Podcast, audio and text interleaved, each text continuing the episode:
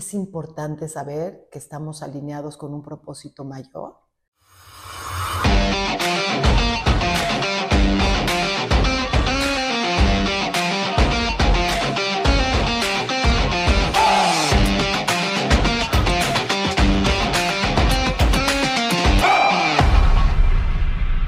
Estamos aquí con Judy Achar, fundadora de Fundación MITS. Judy, muchas gracias por estar aquí. Muchas gracias por invitarme. Eh, vamos a empezar. Platícanos un poquito para toda esta gente que todavía no conoce Fundación MITS. ¿Qué es Fundación MITS? Fundación MITS es una organización dedicada al empoderamiento y al emprendimiento de mujeres en comunidades marginadas. Nos dedicamos a la generación de recursos justos y verdes a través del reciclaje y a través de reciclar eh, estamos también transformando la vida de mujeres, de familias, de sus comunidades y el objetivo es crear a un México más sano, más fuerte, más consolidado, teniendo conciencia social y sustentable. ¿De dónde nace esta pasión de, pues, de las mujeres? Bueno, yo siempre he tenido una pasión muy grande por el trabajo de responsabilidad social. Tengo 25 años trabajando para y por México, primeramente como guía Montessori para niños de muy bajos recursos Después me especialicé durante 10 años en todo lo que era recaudación de fondos y profesionalizar instituciones y fortalecerlas. Y fue en una de estas organizaciones donde me di cuenta que la verdadera forma de ayudar al prójimo era habilitándolo a él. Yo podía recaudar cuantos recursos pudiera y sin embargo estaba perdiendo la oportunidad de fortalecer lo más importante que es el ser humano, el recurso humano, y descubrí que en las madres de familia teníamos una fuente inagotable de energía, de compromiso, de trabajo. Y desde hace 15 años decidimos que nuestro vehículo de crecimiento y de impacto iba a ser a través de transformar a mujeres, que ellas a su vez impactan a sus hijos y a sus familias y de esta forma crecer juntas para transformar México. Muy bien. ¿Cómo empiezas a contactar a todas estas mujeres para que se unan a esta iniciativa? Bueno, pues son historias increíbles. Empezamos en una primera comunidad, que era la comunidad de Palo Solo, con las madres de familia de la escuela en donde yo era voluntaria trabajando y dándome cuenta de que así como los niños necesitaban y querían tener la oportunidad de la educación, pues estas madres también querían tener la oportunidad de la transformación y empecé a trabajar con las madres de familia. De ahí se empezaron a sumar más mujeres de otras comunidades y lo que fui aprendiendo es que donde hay madres de familia hay la voluntad del trabajo y del compromiso. Entonces, ellas eran quienes nos llamaban a nosotros y nos solicitaban empezar a capacitarlas en sus diferentes comunidades. Y así es como hemos ido abriendo nuevas comunidades hasta el año 1923, 2023 éramos 11 comunidades y ahorita estamos en el proceso de abrir tres áreas más de trabajo porque afortunadamente la conciencia en lo que es la sustentabilidad y el cuidado del medio ambiente ha ido creciendo y son muchas más las empresas que nos han ido solicitando que transformemos sus desperdicios y todo esto lo hacemos a través de la mano de mujeres mexicanas. ¿Cómo empiezas a difundir esta fundación fuera de pues estas mujeres que se quieren unir? Mira, lo primero que descubrimos es que había un gran potencial en madres, mujeres mexicanas que querían participar en generación de recursos. Lo segundo que descubrimos es que lo único que hay en abundancia son los desperdicios. Es muy diferente acercarte a una gran empresa y decirle, vengo a solicitarte lo que a ti te sobra, tus desperdicios o tus eh, materiales de desecho, a llegar a pedirles un donativo material de dinero. Entonces, cuando yo llegaba a las grandes empresas y les decía a Coca-Cola, a Mars, a Jumex, a Bimbo, a Barcel, oye, vengo por tu basura. Bueno, me recibían con los brazos abiertos y me decían, ven, recoge toda la que necesites. Y con todas estas oportunidades que fuimos abriendo, fuimos innovando en técnicas de reciclaje. El upcycling es algo que nos da la oportunidad de darle una segunda vida a materiales que ya fueron transformados, que ya existen y en vez de irse a los tiraderos de basura, se les da una segunda oportunidad. Entonces empezamos con una relación muy fructífera eh, con Mars, con todos sus desperdicios de envolturas de chocolates, después se sumó Coca-Cola, después se sumó Jumex, después se sumó Yazbek, y así muchas diferentes empresas que se han dado cuenta que a través de nuestras manos generamos diferentes prototipos a través de diferentes técnicas para hacer productivo lo que ellos ya habían dejado como desperdicio. Muy bien. Y bueno, me imagino, como dijiste, al principio tú te acercas a estas empresas Hoy en día ellos te buscan a ti. Sí, para... pues el crecimiento ya ha venido orgánicamente en el sentido de que ya la Fundación MITS tiene cierta reputación. Em, han venido acercándose a nosotros diferentes corporaciones de diferentes tipos de desperdicios, como los pantones de pintura, que la gente decía, bueno, ¿y qué puedes hacer con ellos? Tenemos una línea de productos increíbles, algodón de desperdicio, tenemos una línea para mascotas y para perros y gatos increíbles, eh, desperdicio de licra, de ropa interior, también tenemos toda una transformación de estos desperdicios, redes de pescar, menús de restaurantes. Entonces hemos tenido que innovar y pues a través de diferentes técnicas, ellos vienen, nos buscan, pasamos por un proceso de hacer prototipos hasta que lleguemos al producto y al precio correcto para sus necesidades y así entablamos relaciones comerciales de largo alcance. ¿Cuál ha sido uno de los más grandes obstáculos que te has enfrentado al hacer esta fundación? Yo creo que el obstáculo más grande al que me he enfrentado es que por muchos años los mexicanos fuimos endocrinados a pensar que alguien más nos va a solucionar nuestras vidas los gobiernos vienen y les prometen que les van a solucionar y que les van a bajar, que ellos les van a dar todas, resolver todas sus necesidades. Y el tema más difícil es llegar a estas comunidades y decirles que no venimos con un modelo asistencial, que venimos con un modelo de oportunidad de vida, de generación de recursos, pero que ellos van a tener que hacer la otra mitad del trabajo. Entonces, eh, en un principio vienen las mujeres pensando que se les va a donar una despensa o que se les van a dar cobijas o zapatos y mi respuesta es no, te quiero dar herramientas que te van a acompañar a ti el resto de tu vida para que tú puedas generar esas cobijas, esas despensas y eso que tú necesitas para mejorar tu condición de vida. Entonces pasamos a través de un periodo de conocernos donde entienden que lo que van a recibir son herramientas de vida para su mejoramiento, su crecimiento y para convertirse en un mejor modelo para sus hijas y sus hijos y que la prosperidad a final de cuentas vendrá de sus propias manos. Veo que también tienes un programa de educación financiera dentro de... ¿Y cómo se te ocurre también esta idea? Mira, desde que empiezas a trabajar con mujeres te das cuenta que además de tener la oportunidad de generación de recursos, necesitan muchísimos otros acompañamientos. Entonces empecé por lo más orgánico, que eran cursos de nutrición, que eran cursos de salud básica, que eran cursos de finanzas básicas. Me daba cuenta que muchas de ellas no habían terminado la secundaria, no tenían matemáticas básicas. Y fue con el paso del tiempo que fuimos perfeccionando todo lo que son nuestros proyectos y nuestros cursos de desarrollo humano, herramientas para la vida. Después fuimos perfeccionando un modelo de impacto que tiene que ver con educación financiera que tiene que todo lo que ver con entender tus finanzas, entender tu ahorro, crear fondos de ahorro para la comunidad, para que las mujeres no estén a la merced de coyotes o de prestamistas que después realmente abusan de ellas. Y también armamos toda un área dentro de la fundación de emprendimiento. Aquellas mujeres que ya tienen muy claro qué es lo que quieren hacer y cómo lo quieren hacer.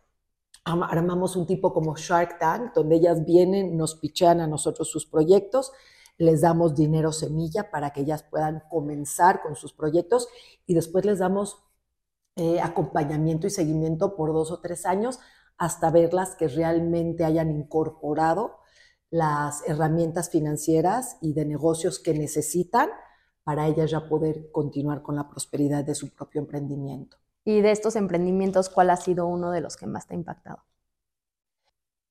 Es increíble, tenemos una mujer que tiene un proyecto que se llama Salsas Morita, que empezó con una receta de su abuela de una gran salsa Y de esa salsa ya desarrolló toda una línea de productos, ya tienen todo su etiquetado, ya lo tienen en redes sociales, ya estamos haciendo una vinculación con Restaurant Stocks para que Restaurant Stocks consuma de sus aceites. Esta mujer lo que necesitaba era un poco de acompañamiento, un poco de educación y el impulso para que pudiera hacer de una salsa de su abuela un gran emprendimiento. Ese es, por ejemplo, uno. Tenemos otra mujer que vende aceite de oliva.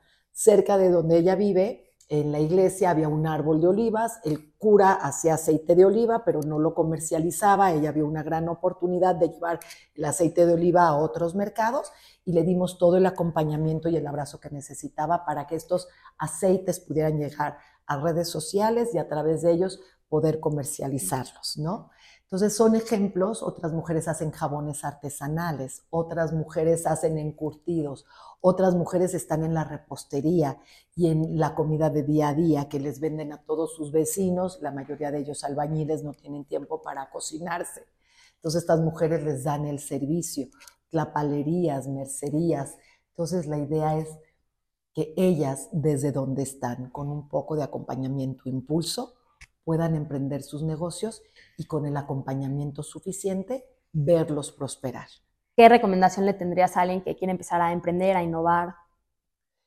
Mi primera recomendación es crean en su intuición y en crean en lo que les lo que su alma les reclama. Hay algo de cierto en esto que sentimos adentro que tenemos que impulsarlo, creer en él y ser resilientes. Yo me acuerdo cuando yo empecé en la fundación, a mí muchas veces me decían, Judy, es que el sector social y el sector privado de las grandes corporaciones no están casados, no hay matrimonios. Y lo que empecé a construir fueron estos puentes, porque yo verdaderamente creía que hay algo muy poderoso que podemos hacer creando estos puentes de colaboración. Hoy en día ya tienen nombre, hoy ya se les llama economía circular y se le llama capitalismo consciente o impacto colectivo, pero cuando yo empecé creía en esto y creía en la gran eh, oportunidad que todos los desperdicios nos daban y hoy sigo creyéndolo, nos los debemos al planeta y tenemos que transformarlos. Entonces, cuando yo empecé hablando con gente que yo iba a trabajar con basura, la gente me decía, bueno, pues es que, ¿qué vas a hacer? Y hoy en día les digo, hay cientos de miles de cosas y alternativas y caminos que aún faltan por explorar. Eh, esos desechos que para muchos son incómodos, para muchos son nuestra materia prima, y hay un potencial infinito en este universo de creatividad y ingenio. Entonces, es crean en la intuición, mientras que estemos sirviendo un propósito mayor, las cosas se empiezan a alinear y florecen y hay que ser resilientes. Obviamente en el camino de la emprendeduría nos vamos a caer, va a haber obstáculos y sin embargo quienes creemos fervientemente en lo que hacemos, encontramos la fuerza y decimos, nos levantamos, va para adelante y cada vez aprenderemos de esas oportunidades para hacerlo mejor. Tú te mantienes motivada, ¿no? Porque me imagino que pues te encontraste con varios obstáculos en los momentos. Por supuesto. ¿Cómo mantuviste esta motivación? Pues a mí lo que me mantiene eh, motivada es el saber que estoy sirviendo un propósito mayor. Yo creo que cuando tenemos o trabajamos en cosas banales eh, que no suman a generar un mundo mejor, podemos fácilmente eh, tropezar, caer y no volvernos a levantar. Pero cuando sientes que lo que estás transformando es la vida de gente, de familias, de comunidades, de generaciones, te das cuenta que no importa el hecho de que te hayas eh, brevemente tropezado y caído, que la misión es más grande que tú, que lo que estás, eh, por lo que estás trabajando vale la pena volverte a levantar y que lo que estás eh, dejando en el mundo es algo que vale la pena que trascienda. Entonces, yo creo que es importante saber que estamos alineados con un propósito mayor con el upper ground y que lo que estamos haciendo eh, amerita el esfuerzo doble o triple, porque a veces estamos creando hilos nuevos, hilos negros que no existían y que ameritan el esfuerzo adicional para realmente verlos construidos y consolidados. Y además de Fundación MITS, tienes muchos otros proyectos. Platícanos un poquito de esos. Eh, bueno, trabajo también fervientemente por un proyecto que se llama One Power, que su esencia y su naturaleza también es el empoderamiento de mujeres, pero desde otro tipo de realidad. Eh, MITS está muy enfocado en comunidades eh, muy marginadas y muy poco, con muy pocos servicios, como lo son mujeres pepenadoras de basura del tiradero de Chimalhuacán, o son colonias como Chalco, Nezahualcóyotl, Ecatepec, Iztapalapa y demás. One Power está enfocado a mujeres también de una clase media, pero que sí tienen una formación académica un poco más eh, desarrollada, pero que también tienen la gran necesidad de emprender.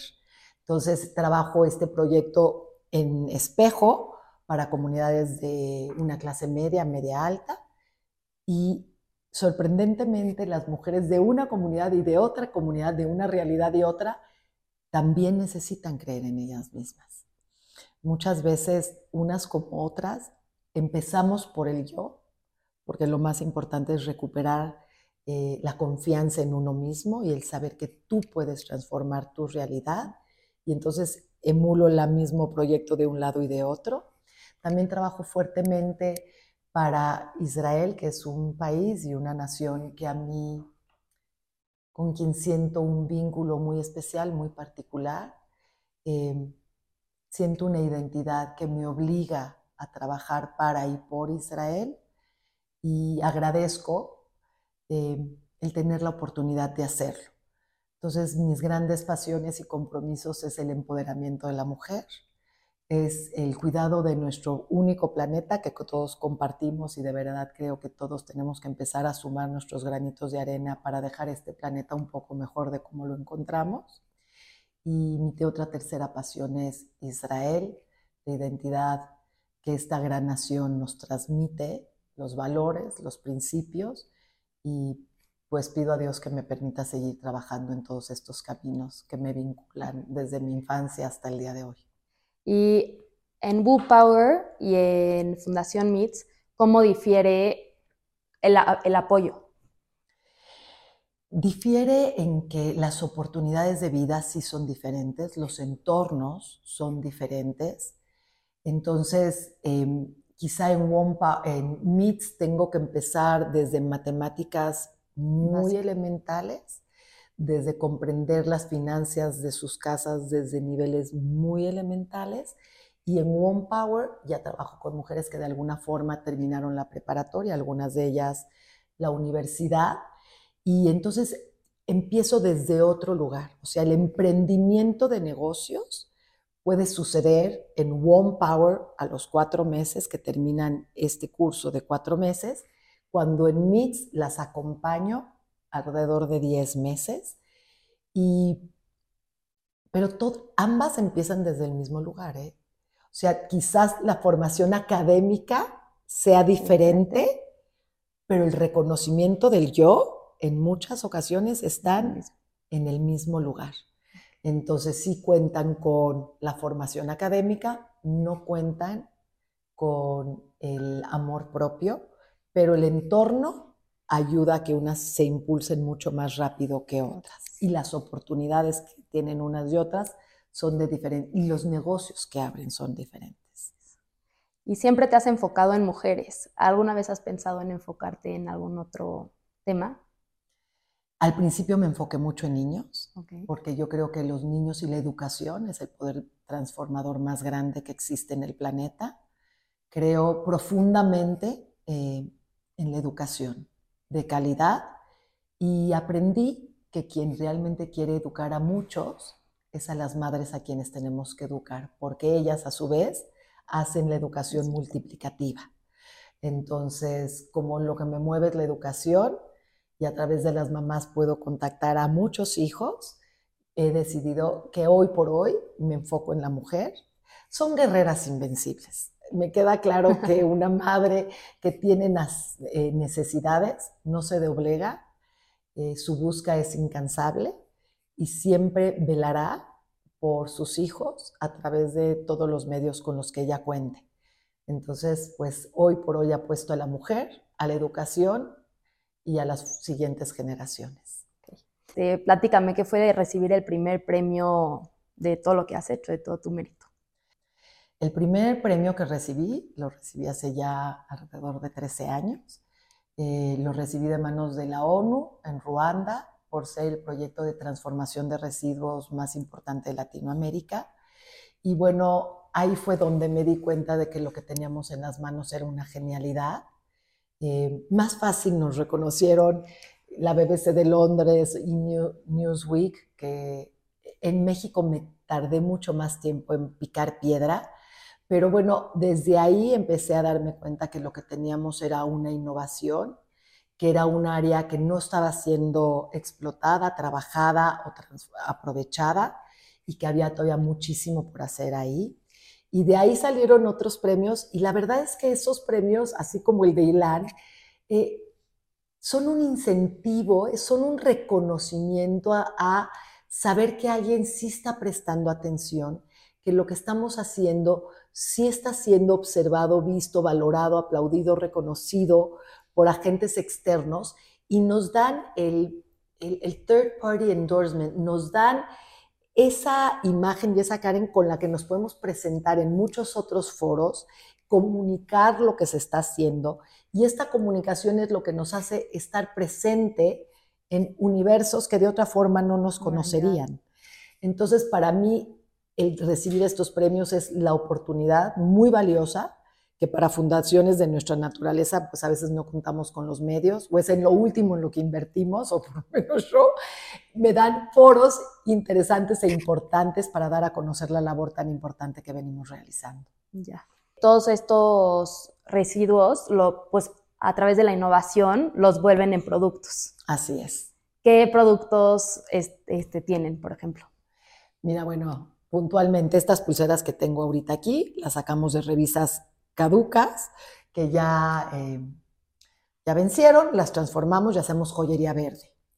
Con la licra que recibimos de empresas que hacen ropa interior, hacemos backpacks, hacemos bolsas, eh, bolsas cosmetiqueras, hacemos toda una línea de productos, especialmente eso enfocado a la mujer. De algodón, tenemos toda una línea de juguetes para mascotas. Tenemos juegos para perros grandes, chicos, medianos, gatitos, toda una serie de juguetes para mascotas que han resultado ser muy exitosos. De los pantones hacemos canastas, manteles individuales, botes de basura, clineras, extraordinarios porque los pantones tienen una gama de colorido increíble que nos da muchísima flexibilidad para trabajar con ellos. Principalmente con todo lo que es la envoltura de chocolates de Mars, con la envoltura, los de chocolates y de Mars los hacemos con una técnica que se llama grapa, que la grapa es nuestro eh, producto más exitoso. Esos son productos que se exportan los tenemos en Shanghái, en Berlín, en Londres, en Estados Unidos, en Nueva York, en Orlando, en Las Vegas. Es una línea muy amplia de productos y con las grapas hemos desde cinturones, diademas, eh, bolsas de diferentes naturaleza, manteles, correas para perros, una grama amplísima de productos. Con lo de Coca-Cola hacemos como tejido de abuelita, como de gancho, y hacemos también bolsas y morrales. Con las eh, redes de pescar hacemos morrales que se vuelven a poner en el mercado y todo esto lo hacemos con, eh, con nuestras grandes corporaciones porque es un ganar-ganar. Para ellos también es poner su marca en movimiento, posicionarse como empresas socialmente responsables. Nosotros hacemos el trabajo de campo, ellos hacen lo que ellos hacen muy bien, que son sus productos, y en estas relaciones comerciales de largo alcance, pues vamos construyendo relaciones duraderas y la idea siempre en todo lo que hacemos es, tienen que ser relaciones de ganar-ganar a largo plazo. ¿Y dónde pueden encontrar estos productos la gente que, que los quiere comprar? Principalmente los pueden encontrar en nuestra página de web, que es www.mits.org.mx.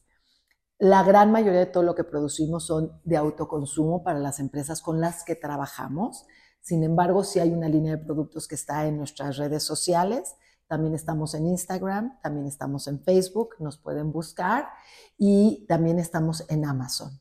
Entonces, pues bienvenidos a que se cree una conciencia de cultura de consumo más consciente, más responsable, más sustentable y tener la conciencia de que con productos eh, que tienen un alma de responsabilidad social y de sustentabilidad, pues a la vez estás haciendo acciones que benefician al planeta y a familias. ¿Cómo aprendes tú a hacer todos estos productos? Mira, eh, yo creo que todas las grandes organizaciones requerimos de grandes grupos de trabajo. Realmente son los equipos lo que ayuda a transformar comunidades y lo que ayuda a transformar desperdicios. Entonces, no soy yo quien, yo no soy la diseñadora, tenemos una mujer diseñadora voluntaria que ha trabajado con nosotros muchos años, pero ella también lo hace con todo el grupo de becarios que recibimos de diferentes universidades, de diferentes carreras, diseño industrial, ingenieros, diseñadores de moda, y en un conjunto entre nuestra diseñadora, los becarios y las artesanas comunitarias. Hacemos sesiones creativas donde todos hacemos input, proponemos cosas, experimentamos cosas, algunas funcionan y algunas no, pero la innovación del producto no viene principalmente de mí, viene de muchas mentes que se suman para generar productos innovadores y diferentes. Y bueno, para cerrar el podcast, la última pregunta sería, ¿Qué sigue para Fundación MITS? ¿Qué sigue para Judy Achar? Judy Achar ¿Qué sigue para Womb Power? ¿Qué sigue? Lo que sigue es seguir expandiendo e impactando en más comunidades. Cada vez que eh, MITS tiene la oportunidad de estar en un foro como este, lo que va a suceder es que nos empiezan a buscar de todos los estados de la República Mexicana, nos empiezan a buscar de todo Centroamérica y de Sudamérica hay muchísimas mujeres en este planeta que quieren una oportunidad de este tipo de acompañamiento, de este tipo de empoderamiento y de emprendimiento. Entonces, lo que sigue para MITS y para One Power es seguir impactando a más madres de familia en más comunidades, llevar el modelo de impacto a muchos más lugares, porque lo que sí estoy cierta es que por desperdicios industriales y por mujeres voluntariosas de transformar sus vidas, no paramos y esto es nuestra materia prima y siempre encontraremos más de ella a donde sea que vayamos. Entonces lo que sigue es seguir impactando y transformando vidas y con un poco de suerte y profesionalización e institucionalización lo vamos a lograr. Pues muchas felicidades Judy, mucho éxito y muchas gracias por estar aquí. Muchas gracias por su tiempo, gracias por recibirme y sigan motivando a más emprendedores en México para que sigan innovando y sigan impactando en más lugares con sus ideas y sus propuestas brillantes. Gracias.